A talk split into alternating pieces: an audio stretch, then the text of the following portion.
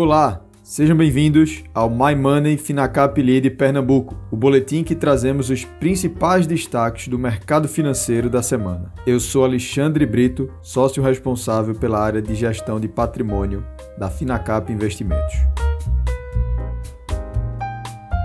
O Ibovespa engatou sete dias consecutivos de alta e voltou a negociar próximo à região dos 120 mil pontos nível última vez alcançado em agosto de 2021. O cenário das commodities segue favorável aos emergentes e o dólar perdeu força, negociando próximo aos R$ 4,80.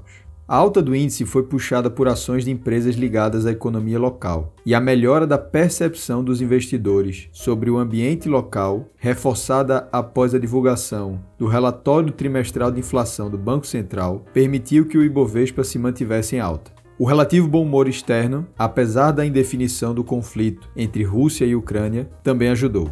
Na última ata da reunião do Copom, o Banco Central afirma que optou por sinalizar uma trajetória de alta de juros mais tempestiva diante dos riscos no seu cenário inflacionário e que está pronto para fazer um ciclo de alta de juros ainda mais contracionista se a cotação do petróleo subir e se estabilizar em torno de 120 dólares por barril. Cálculos apresentados pela autoridade monetária mostram que, se os juros básicos subirem para 12,75% ao ano e o petróleo não subir tanto, será possível baixar a inflação, que chegou a 10,54% em fevereiro, para 3,1% em 2023, muito próximo da meta de 3,25% ao ano definido para 2023. No mais, Roberto Campos Neto, presidente do BC, confirmou que o plano da autoridade monetária é encerrar o ciclo de aperto monetário em maio, com mais uma alta de um ponto percentual na taxa básica de juros, levando a taxa Selic para 12,75% ao ano.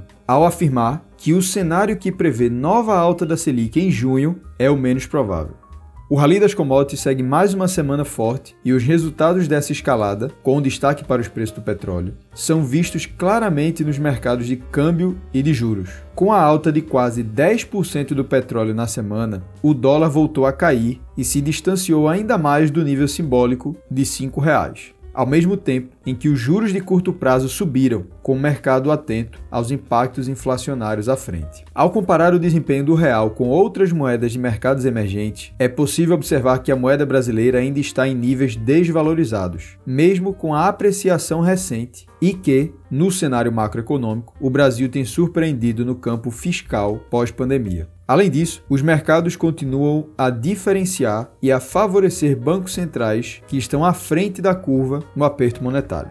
Em relação às empresas, a Votorantim, que já detém 5,8% do capital da concessionária de infraestrutura CCR, em parceria com a Itaúsa, fez proposta para adquirir a participação de 14,86% da Andrade Gutierrez no bloco de controle da CCR. A informação foi confirmada em fatos relevantes pela CCR e pela Votorantim. As negociações estão em fase final e a previsão é que o acordo seja concluído na próxima semana. O plano dos dois grupos é ficar com parcelas iguais de 10,3% cada um de ações na CCR. A Braskem planeja cindir a divisão de biopolímeros, conhecido como plástico verde, em uma empresa independente, que terá outros sócios e ações negociadas em bolsa no Brasil ou nos Estados Unidos. Com a separação do negócio, a petroquímica brasileira, que tem matéria-prima fóssil como principal fonte, busca globalizar o projeto e destravar seu valor de mercado. O negócio é avaliado em cerca de 2 bilhões de dólares. A companhia busca captação de pelo menos 500 milhões de dólares.